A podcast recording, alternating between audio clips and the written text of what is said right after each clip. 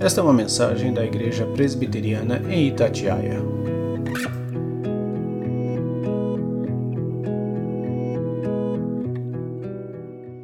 Para nossa meditação desta noite, eu convido os irmãos, mesmo assentados, e com profunda reverência ao Senhor e à palavra dele, que abram a sua Bíblia, abra a sua Bíblia, em, na, em Atos Apóstolos, capítulo 2. A gente vai ler um texto muito conhecido, que ele fala da união fraterna, da vida de comunhão. É o que se encontra no capítulo 2, versículos 42 até o versículo 47. Acompanhe a leitura da palavra de Deus. O título é aqui Como viviam os convertidos. Como viviam os convertidos. 2, 42 a, a 47. Como eles viviam? A Bíblia diz que perseveravam na doutrina dos apóstolos e na comunhão, no partir do pão e nas orações. Em cada alma havia temor, e muitos prodígios e sinais eram feitos por intermédio dos apóstolos. Todos os que creram estavam juntos e tinham tudo em comum. Vendiam as suas propriedades e bens, distribuindo o produto entre, os, entre todos à medida que alguém tinha necessidade. Diariamente perseveravam unânimes no templo, partiam o pão, partiam pão de casa em casa e tomavam as suas refeições com alegria e singeleza de coração, louvando a Deus e contando com a simpatia de todo o povo. Enquanto isso, acrescentava-lhes o Senhor dia a dia os que iam sendo salvos. Vamos orar. Bendito Deus, suplicamos a tua iluminação, ó Deus, para a nossa mente finita, distraída, desprovida de grandes capacidades, mas pelo poder do Santo Espírito, eh, podemos ser habilitados pelo Senhor a compreender a tua palavra, Deus, e, e suplicamos nesta hora que não nos permita sair deste lugar, ó Deus, vazios, é, necessitados, ó Deus, mas cheios do Senhor. Abençoa nosso coração para que receba as palavras que caírem em nossa mente e assim nós possamos digerir essa palavra como alimento sólido e importante para a nossa vida espiritual e possamos compartilhar com outros desta mesma palavra. Nós oramos no nome de Jesus. Amém. Meus irmãos, é um texto clássico de uma igreja ideal e que ela serve como um parâmetro de nossa observação dos nossos desejos de viver a igreja na atualidade. Sempre as circunstâncias do mundo vão solapando, vão deteriorando os valores da igreja, que está aqui em Atos Apóstolos, é, deteriorando os valores em nossa igreja, de maneira que a gente vai distanciando cada dia mais do que está escrito aqui. E vamos ficando uma igreja diferenciada, cada dia mais diferente do que está aqui como modelo de uma igreja verdadeira e transformada por Deus. Aqui eram experiências vividas e profundamente vividas na presença do Espírito Santo pelos, pelos discípulos ali, pela igreja atu, atual, a, a, contemporânea daquela época. Então, meus irmãos queridos, o que nós vemos aqui quem eram aquelas pessoas que estavam vivendo aqui? Anteriormente, eram pessoas comuns, a pessoa do mundo. Elas tinham a sua sociedade, o seu modo de viver, o seu eh, modus operandi, tinham o seu modo de viver e praticar a sua vida normal, como todos os seres humanos fazem. Eles andavam rumo à morte normalmente, andando e esperando a morte chegar, sem nenhuma esperança para, para o término da vida mas eles tiveram experiência com o Espírito Santo de Deus. O Espírito Santo falou ao coração deles e converteu os seus corações, tirou as trevas dos seus corações, colocou a luz de Deus em seus corações, tirou a desesperança do mundo e colocou a esperança da eternidade, tirou o Egito do seu coração e colocou a Canaã e a nova Canaã. Eram pessoas, homens e mulheres, que viviam um, um modo de viver diferente agora, porque eles tiveram uma esperança diferente, uma experiência diferente. Eles encontraram com o Rei dos Reis, o Senhor dos Senhores, e eram convertidos. Eles não eram convencidos, eram convertidos. É diferente, porque o convertido, ele vive para Deus. Ele tem o Senhor como a, a causa da sua vida, a, a, aquilo que ele quer viver, o seu sonho, as realizações da sua vida, tudo está no Senhor. Ele olha para o céu, para a bendita esperança da glória de Deus, na volta de Jesus Cristo. Ele fica esperando esse dia. Mesmo que construa, mesmo que estude, mesmo que tenha, tenha projeto na vida, que crie seus filhos, que case seus filhos, eles só pensam lá. Um dia, toda a minha atividade, a minha luta desse mundo, os meus investimentos vão cessar. Eu paro de repente numa atividade que eu estou fazendo, ensinando o meu filho é, a ser um, um bom profissional, é, ensinando a minha filha moralidade, é, identificando é, com, com eles a sociedade que nós estamos aqui para que eles se, sejam é, bons na sociedade, e de repente todo o projeto do nosso coração acaba e a gente, Jesus vem em busca, a gente acaba com tudo aqui no mundo. Todo o projeto, acaba tudo. Aquele lote que eu estava construindo aquela casa, né, irmão? Aquela, aquela, aquele carro que eu estava comprando, eu estava terminando o negócio, quando eu ia entrar naquele carrão, Jesus vem e acaba com tudo. Eu não vou entrar mais naquele carro, não vou dirigir, mas não faz falta. Para o servo de Deus, o que ele espera é a bendita esperança, aquilo que enche verdadeiramente o seu coração e transborda a sua vida de esperança, tanto que transborda e ele compartilha isso com outros, porque é isso que as pessoas necessitam mesmo que elas não queiram. E aquelas pessoas, eles viviam desse jeito. Ah, aquilo tudo que elas viviam antes, como inimigas de Deus, gente das trevas, não fazia mais sentido ali. A palavra de Deus diz que, no texto ali, que eles perseveravam na doutrina dos apóstolos, primeira coisa, doutrina, palavra de Deus, Bíblia sagrada, palavra de Deus. Perseverança primeiro, na Bíblia, na palavra de Deus, coisa que os crentes têm que buscar constantemente, perseverar nas doutrinas dos apóstolos que eles ensinavam, que está escrito na Bíblia. E a segunda coisa, na, no, na comunhão, vida junto, em comum, vivendo comum, comunitariamente, não comunismo, mas comunhão. Vivendo juntos, servindo, é, vivendo um com o outro, participando um com o outro, não deixando o outro sozinho carregar as cargas do trabalho da igreja, o trabalho da obra de Deus, não deixando eles sozinhos mas se unido com Ele, eu quero carregar com você, eu quero ajudar a carregar a carga do trabalho do Senhor da Igreja de Jesus. Me abandonando para que um pouco, poucos carreguem, para que a igreja continue vivendo.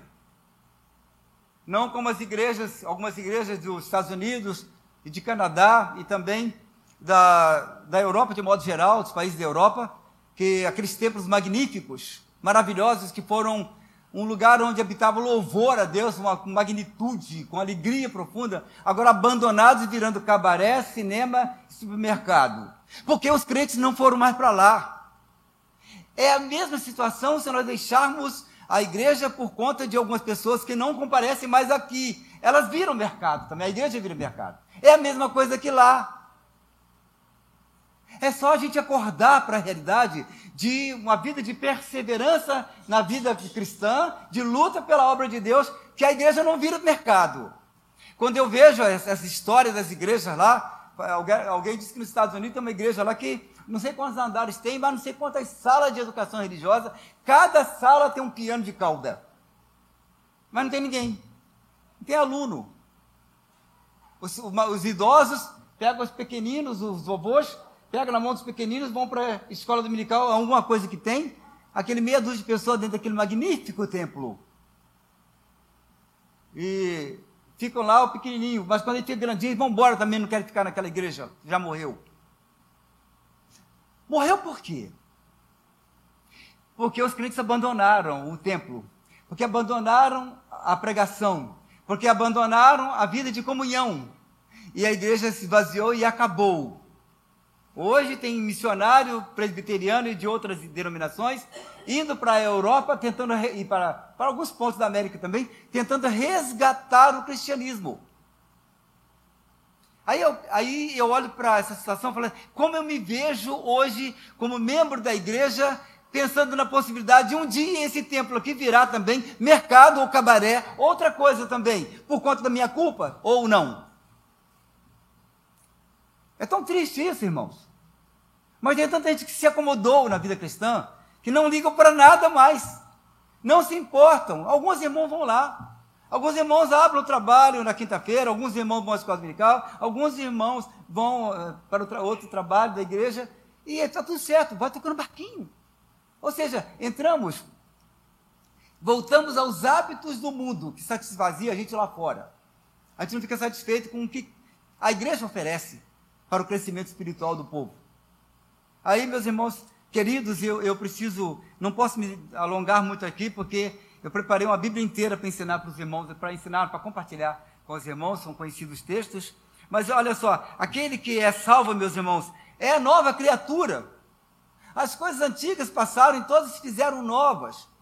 Nós somos filhos de Deus, eleitos, alcançados por Deus, pela misericórdia e graça que veio nos buscar, morreu na cruz por nós, nos comprou, morreu por nós, nos levou até a cruz, morremos com Ele, e fomos sepultados com Ele, e agora somos novos, ressuscitamos com Ele, para o serviço de Deus.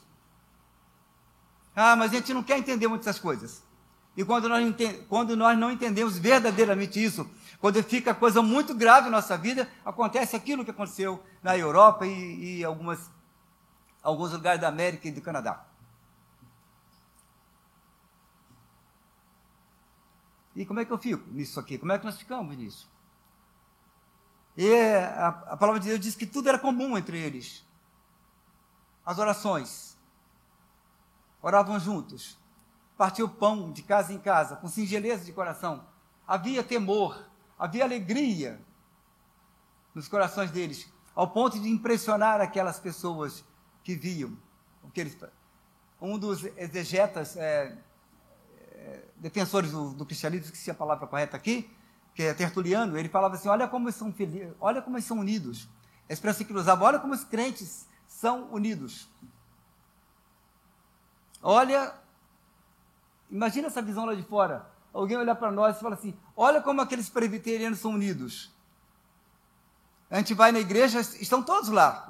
Não há é, é, comunicação entre banco e banco, é entre pessoas e pessoas. Não se vê bancos, vê pessoas. Aí eles olham aqui dentro e vêm, mas olha, se os próprios crentes não estão aqui, é claro que eles não gostam dessa igreja. Ou seja, o banco dá um mau testemunho tremendo. E uma das coisas que que devemos falar, que nós estamos começando o mês do lar, é exatamente a vida de comunhão, a vida de família cristã. Ela começa no nosso lar.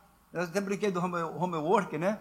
É o trabalho de casa, dever de casa. Você pega da escola, leva para casa. Eu escrevi isso na pastoral, que vai sair amanhã, vai ser publicada que a gente tem o trabalho das crianças e a gente gasta tempo ali, fica enxuado, a criança chata, ela não quer, ela está com preguiça, ela fica rebelde, você fica ali do lado ensinando ela a fazer o dever de casa até o final, mas muitas vezes a gente não leva o dever da igreja, o, o, o, trabalho da igreja para pregar na, na, em nossa casa para nossos filhos. A gente tem um tempo que gasta o trabalho da escola, sim, mas da igreja não. Esse é secundário. A gente não cria aquela consciência no nosso lar de uma igreja sólida aqui dentro. Consequentemente, não teremos. Não podemos mais viver em comum com o mundo. Não percebe, porque nós recebemos uma nova natureza dada por Deus. Se não, não podemos viver mais a comunhão com o mundo, nós temos que valorizar a comunhão da igreja. Porque nós somos novas criaturas, transformados por Deus, transformados em adoradores do nome dEle. O que nós gostamos de fazer é adorar o Senhor é servir o Senhor, o prazer maior de nossa vida é isso, mais nada. O resto é passageiro e vai embora. O que nós fazemos aqui é o que, per, é o que permanece em nossa vida. Daí pouquinho vem uma doença, acomete a nossa família, destrói nossa, o nosso lar, acaba com todo mundo, ou um acidente de carro que destrói uma família inteira. O que sobrou disso tudo aí é aquilo que ele fez para o Senhor. O resto se perde tudo. Tudinho. não fica nada. Mas a nossa perseverança em Deus, aquilo que Deus falou no nosso coração aqui, que nós reverberamos em nosso viver com Deus, aquilo que passa e vai para o Senhor. Aí, meus irmãos, para esse tipo de convivência cristã, o lar cristão, nós precisamos de uma outra família. É uma família não física. Lá fora nós conseguimos. O que, é que nós conseguimos na nossa família, né? Uma carga genética.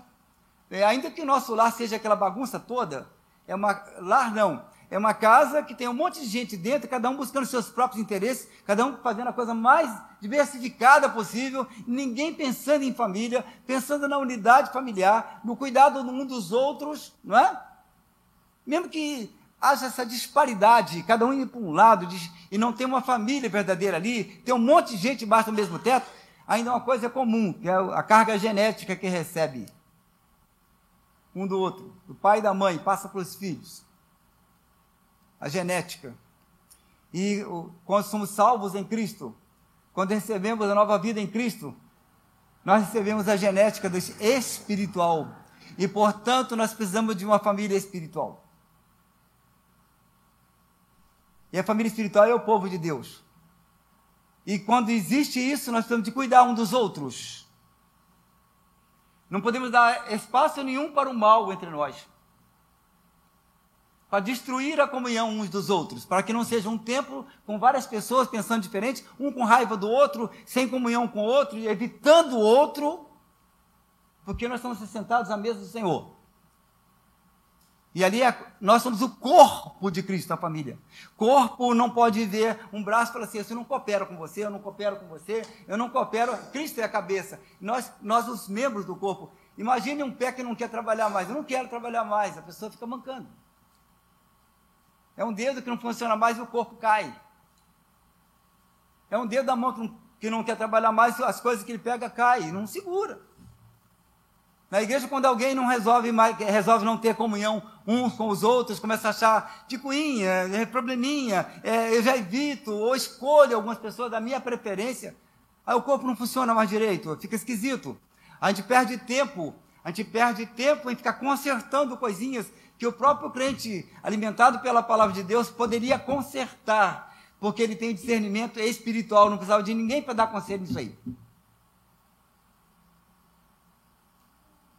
Nós somos nós somos corpo de Cristo.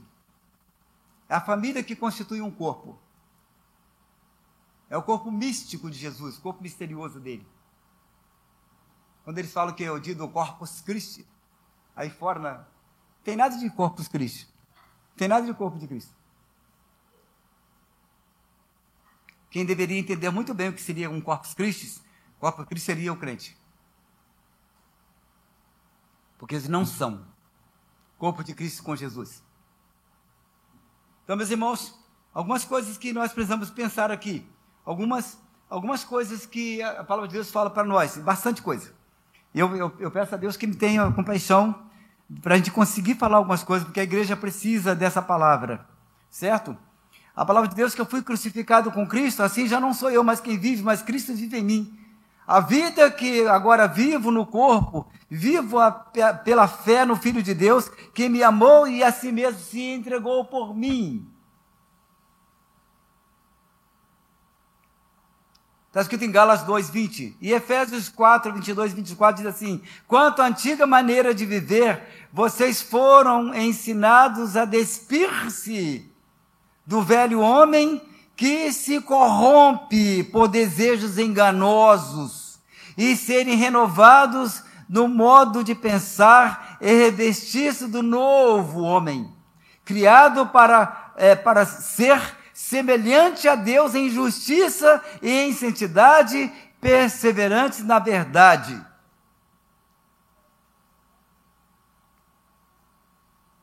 Segundo Coríntios, capítulo 5, versículo 17, diz assim: Portanto, se alguém está em Cristo, é nova criatura, nós falamos aqui. As coisas antigas passaram. Esse tudo se fez novo. Aqueles crentes lá de Atos, capítulo, é, capítulo 2, versículo 42 e 47. Ele não tem mais razão de viver em comunhão lá no mundo. Passou. O velho homem passou. É uma nova família. Eu, eu, tenho que viver na igreja. Porque é ali que eles falam a mesma coisa que eu falo. É ali que eles falam de, de Jesus. É ali que eu vivo Jesus.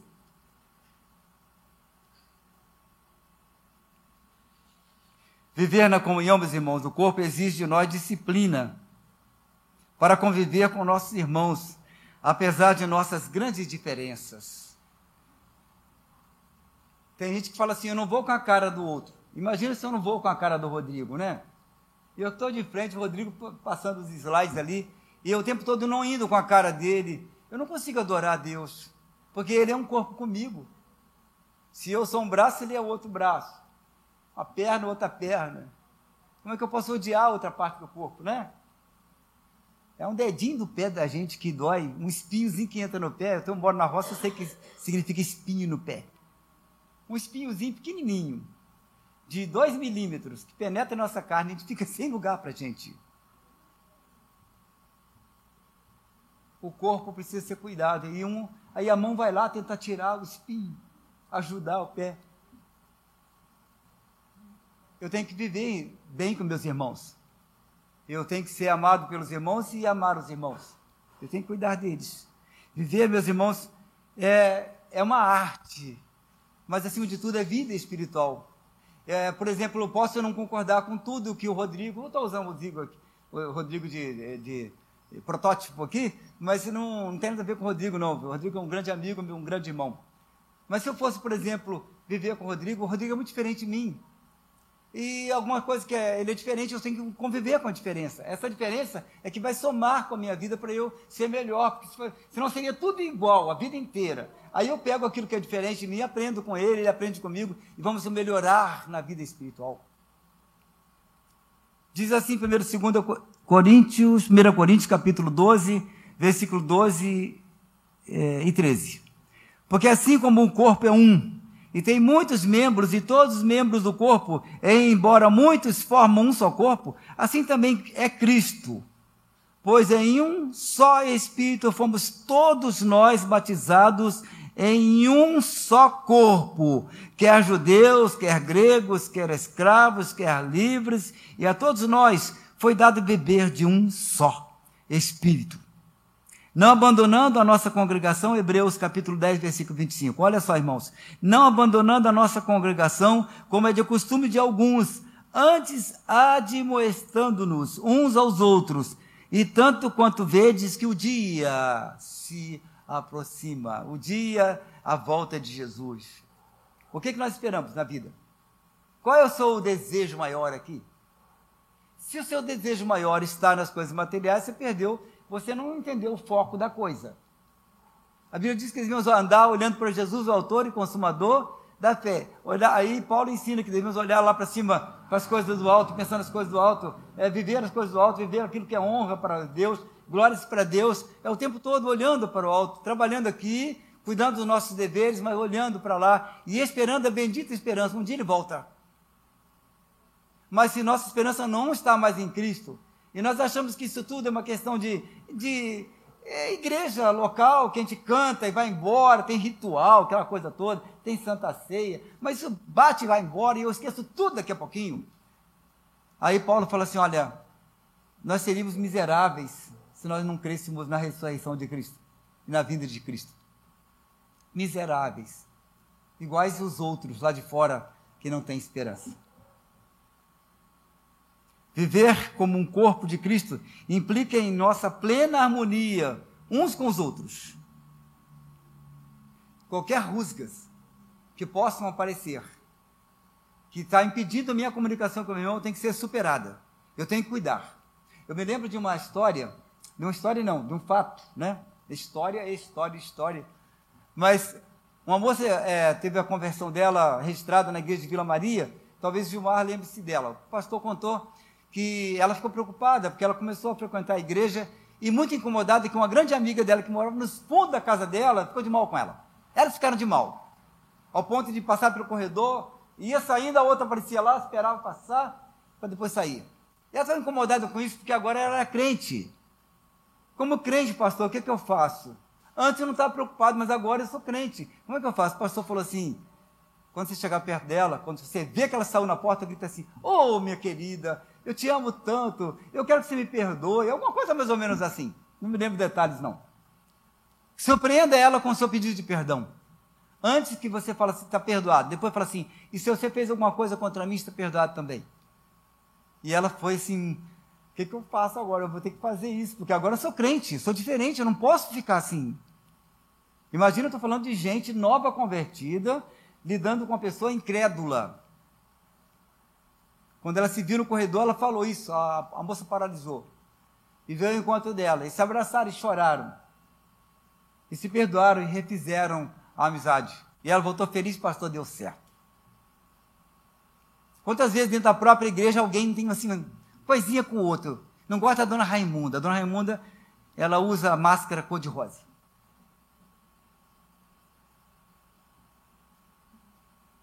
Isso é um absurdo. É o corpo de Cristo. Eu estou pecando contra Deus quando eu penso assim. Eu estou pecando e a minha vida não é para pecar. Minha vida é para servir a Deus e agradar o Senhor. E Deus não se agrada de pecado. E eu não posso ficar produzindo isso, sustentando isso em minha vida. Eu tenho que cuidar. Aí, meus irmãos, viver é preciso é, ter um cuidado muito grande com os outros. E eu preciso passar uns textos da Bíblia para vocês, por favor. Tenha paciência. A palavra de Deus nos dá quase um alfabeto inteiro de Bíblia, Bíblia pura, para poder explicar o que significa, o que emana de Atos capítulo 2. Para viver naquela comunhão que eles viviam, tinha que ter palavra de Deus. Você não, podia, não podia se tentar. E aqui os ensinos dos apóstolos que estão diante de nós. Guarde bem isso aqui que nós temos aqui para a palavra de Deus. Olha só, devemos amar nossos irmãos. Novo mandamento vos dou, disse Jesus, que nos ame, vos ameis uns aos outros, assim como, assim como comparativo de igualdade, assim como eu vos amei. Observe que não tem defeito no amor de Jesus por nós. Assim como eu vos amei. Devemos sujeitar-nos uns aos outros. Diz assim: sujeitando-vos uns aos outros no temor de Cristo. O primeiro texto é João capítulo 13, versículo 34. Agora Paulo ensinando, sujeitando-vos uns aos outros no temor de Cristo, Efésios 5, 21. Sujeitando. Sabe o que significa isso? Obedecendo. Obedecer. Aqueles que são colocados com autoridade ou com, com liderança em algum aspecto, obedeça. Não seja rebelde. Trate com consideração o irmão. Então, meus irmãos, diz também não, não devemos julgar uns aos outros e nem produzir escândalos. Não vos julgueis uns aos outros, amados, porque, pelo contrário, tomai propósito de não pôr destropeço e escândalo no vosso irmão. A gente tem que ter o cuidado devido para não produzir escândalo na igreja. Cuidado com o nosso viver aonde andamos, o que fazemos, como tratamos as pessoas, não pode reverberar, não pode refletir na vida de comunhão, que os irmãos podem escandalizar. É uma coisa interessante, né, no passado. É, para os apóstolos, comer sangue já não tinha problema nenhum, podia comer sangue. Comer carne de porco não tinha problema nenhum no Novo Testamento. Mas com a chegada dos, das pessoas novas, inclusive os judeus, para o convívio dos cristãos, eles faziam questão de não evitar de comer o sangue, abster-se do sangue, das coisas sacrificadas a ídolos. Para quê? Para não produzir escândalo. Quando produz escândalo, divide a igreja, torna a igreja alvo do comentário do mundo, diminui a obra de Deus aqui na terra. Fala assim: esse evangelho não é grande coisa, não. Olha como aquele crente procede. É o corpo sendo ferido, machucado, esfaqueado. Nós não podemos, irmãos, falar mal dos irmãos. A Bíblia diz que devemos preferir os irmãos em honra. Às vezes a gente olha um lençol branco, né? Com uma pintinha pretinha nele, quando você olha, só vê a pintinha preta, não vê o, o lençol inteiro. Às vezes, tanta característica boa no irmão, a gente só vê aquilo que está errado. Mas é incapaz de ajudar a limpar. Não reclame dos outros. Irmãos, não vos queixeis uns dos outros, para não ser julgados. Eis que o juiz está à porta. Não briguemos entre nós. Mais palavra de Deus. Se vós, porém, vos mordeis e vos devorais uns aos outros, vede que não é, é, sejais mutuamente destruídos. É aquela. Pega uma faca e sai cortando o outro braço. Daí um pouquinho dá um tétano, uma gangrena, sei lá que é o nome do negócio, e daí um pouquinho o corpo todo morre. Mutuamente destruídos. Não sejamos exibidos. Cuidado com um dos pilares da fé cristã, esqueci o nome dele, Agostinho. Ele, ele era um homem muito, é, depois da conversão dele, se tornou um homem muito precioso na obra de Deus, que tinha um zelo muito grande com a obra de Deus. E com relação à adoração no templo, ele tinha um medo danado, ele falou assim, eu quero, a minha alma quer louvar o Senhor com a música. E, mas eu tenho medo de cantar e ficar vaidoso. Estou aqui parafraseando as palavras dele, não me lembro como é que falou. A vaidade toma conta do meu coração e eu pecar contra Deus. A música, isso que está aqui, o púlpito, é um lugar de muita vaidade. Se a gente não cuidar disso, ele toma conta do nosso coração e te deixa louvar a Deus para louvar a nós mesmos. Começamos a ficar vaidosos na palavra, pela eloquência, pela pregação da palavra, ou então pela posição de presbítero na, na igreja, fica vaidoso e daí porque perdemos a, a, nossa vida espiritual. Ficamos vaidosos porque conseguimos cantar bonito, a nossa voz é bonita. E a palavra de Deus diz que toda boa dádiva é de Deus, vem descer do Pai das luzes, em quem não pode haver variação, nem sombra de mudança, é de Deus. E quando você volta aquilo para Deus, sem se encher de vaidade no lugar de Deus, sem tomar o lugar de Deus para receber aquelas glórias, você verdadeiramente faz o papel de cristão. Mas quando você segura grande parte dessa glória para você, ó oh, como eu fui, olha o que eu fiz, lá se foi tudo. Perdeu-se a adoração, virou Deus no lugar de Deus. Edifique os irmãos, tem interesse no crescimento espiritual dos irmãos. Está escrito assim, ó, edificai-vos uns aos outros, edificar reciprocamente, como também estáis fazendo. Se, é, 1 Tessalonicenses capítulo 5, versículo 11. Instrua e aconselhe. Se você receber conselho dos irmãos, orientação na vida espiritual, receba com carinho, com alegria, está te ajudando a caminhar, não é? Tá? Aconselhe. Habite ricamente em vós a palavra de Cristo, instruí-vos e aconselhai-vos mutuamente em toda a sabedoria, louvando a Deus com salmos e hinos e cânticos espirituais, com gratidão eh, em vosso coração. Colossenses 3, versículo 16. Eu tinha lido eh, 1 Timóteo, eh, Tessalonicenses, capítulo 11, e esse texto um cola com o outro. Instruí-vos e aconselhai-vos, né, uma, uma outra. Edifique os irmãos. Eles colam muito bem com o outro. Sirva aos irmãos, seja servo do irmão. Não seja senhor dele, não. Seja servo. Pastor tem que servir a igreja, presbítero tem que servir a igreja. Não pedir os irmãos sejam servos dele, nunca. Na verdade, a posição nossa, a palavra ministro, vem da palavra minus, do latim, que quer dizer o menor de todos. Não o maior, o mais bonitão. O mais elegante. Ministro é para ministrar, para servir Quanta gente já tomou lugar aqui na frente, pastor? Acha que é dono da igreja, que é senhor da igreja. Não, ele é servo de todos. Ele é o gravatinha do, que eu chamo sempre isso aqui, o garçom, que coloca a gravatinha para servir. É o mais bonitinho do auditório, né? Do restaurante. O mais bonitinho geralmente é o, é o garçom. Mais é bonitinho. Mas ele está ali para servir os irmãos. E quanto mais bonitinho, melhor para a igreja, porque ele considera mais a igreja. O garçom com a roupa suja não presta. Ele está com a roupa limpinha. Não é por ser elegante, mas por ser decente. Ajude-os a levar as cargas deles. Quantas vezes a gente carrega as cargas uns sozinhos e a gente não encontra quem ajude? Suporte, eu não vou ler todos os textos que são São muitos aqui, eu vou publicar todos eles, todos os textos na página da igreja, tá bom? Para não ler todos aqui.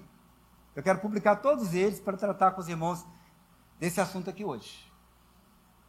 Considere uns aos outros superiores a si mesmo. Que coisa bonita, né? Muito bonita na teoria, mas considerar outro superior numa discussão, a gente quer sempre sair na vantagem. Considere superiores. Outra coisa para quase finalizar aqui, lutemos para não deixar quebrar nossa unidade no corpo. Não é presbítero nem pastor que tem que ir lutando para que a igreja fique firme. No ano passado nós falamos é, assim, mais no final do ano, olha irmãos, a gente está passando momentos de paz que a gente tem medo. Quem é que vai quebrar o silêncio? O primeiro que vai trazer escândalo. Quem vai trazer o problema? Que vai levantar primeiro com um problema na igreja? Falamos no final do ano. Em janeiro já tivemos, janeiro, fevereiro, uma tristezazinha no nosso coração. Acho que é mais depois, acho que fevereiro, mas uma tristeza no nosso coração. Mas estamos diante do Senhor, cuidando. É gente que não quer mais viver conosco. E entristece, porque são pessoas amadas por nós. É isso, é só isso que tem tristeza. Mas aonde é que está o problema? Quem é que vai surgir com o primeiro problema? Para tirar a unidade do corpo. Então, já que é tão difícil, 1 Coríntios capítulo 12, versículo 25. É, para que não haja divisão no corpo, pelo contrário, cooperem os membros de igual cuidado, membros de igual cuidado em favor uns dos outros. A pergunta que a gente faz é o seguinte: já que é tão difícil, pastor, viver em comunhão, então que tal a gente viver separado? Eu fico na minha casa, cada um fica na sua casa, não é? A palavra de Deus que não devemos abandonar nossas congregações, como é costume de alguns, não. Alguns já abandonaram a congregação. E esses, a palavra de Deus não aprova. Abandonaram a congregação, como é costume de alguns que são filhos de Deus, mas abandonaram a congregação. Não, meus irmãos, precisamos viver. Eu falei, a resposta é não. Não está aprovado por Deus. A Bíblia diz que o cordão de três dobras não se rebenta com facilidade. E lá em Eclesiastes capítulo, capítulo é, 4, se não me engano aqui, Eclesiastes 4, 9 a 12 diz assim: Melhor é serem dois do que um, porque se caírem, um levanta o companheiro. Ai, porém, do que estiver só, pois caindo não haverá quem o levante. Também, quem quiser prevalecer contra um, os dois lhe resistirão. O cordão do cristianismo não é para ser sozinho. É com o irmão, segunda dobra, e com Deus, terceira. Precisamos viver com o irmão. É comunhão. Senão, a Santa Ceia não deixa de ser verdade. E aí, meus irmãos, é, o que você, é, assim como os homens naturais lá, vivem em família, tem, tem uma carga genética que une eles, vamos viver em comunhão uns com os outros, porque a carga não é a carga genética que nos une com os irmãos, é uma carga do Espírito Santo. E não pode ser desprezado. A comunhão tem que ser vivida, buscada, defendida. E nós temos que parar de viver uma igreja só de palavras, senão a gente vira uma igreja da, de Canadá e de algumas dos Estados Unidos, de alguns lugares lá, e também da Europa. Templos abandonados, porque os templos já deixaram o Senhor. Os templos espirituais. Que Deus tenha compaixão da nossa igreja, para que a gente cresça, não use as pregações, a Bíblia Sagrada, como apenas um, uma mera historinha. E que Deus abençoe nossa igreja e fortaleça ela para que a gente seja vibrante no trabalho de Deus. E que esse início de trabalho de desde o lar, a gente aprenda que essa família aqui, ela é muitíssimo importante no reino do Senhor. Amém.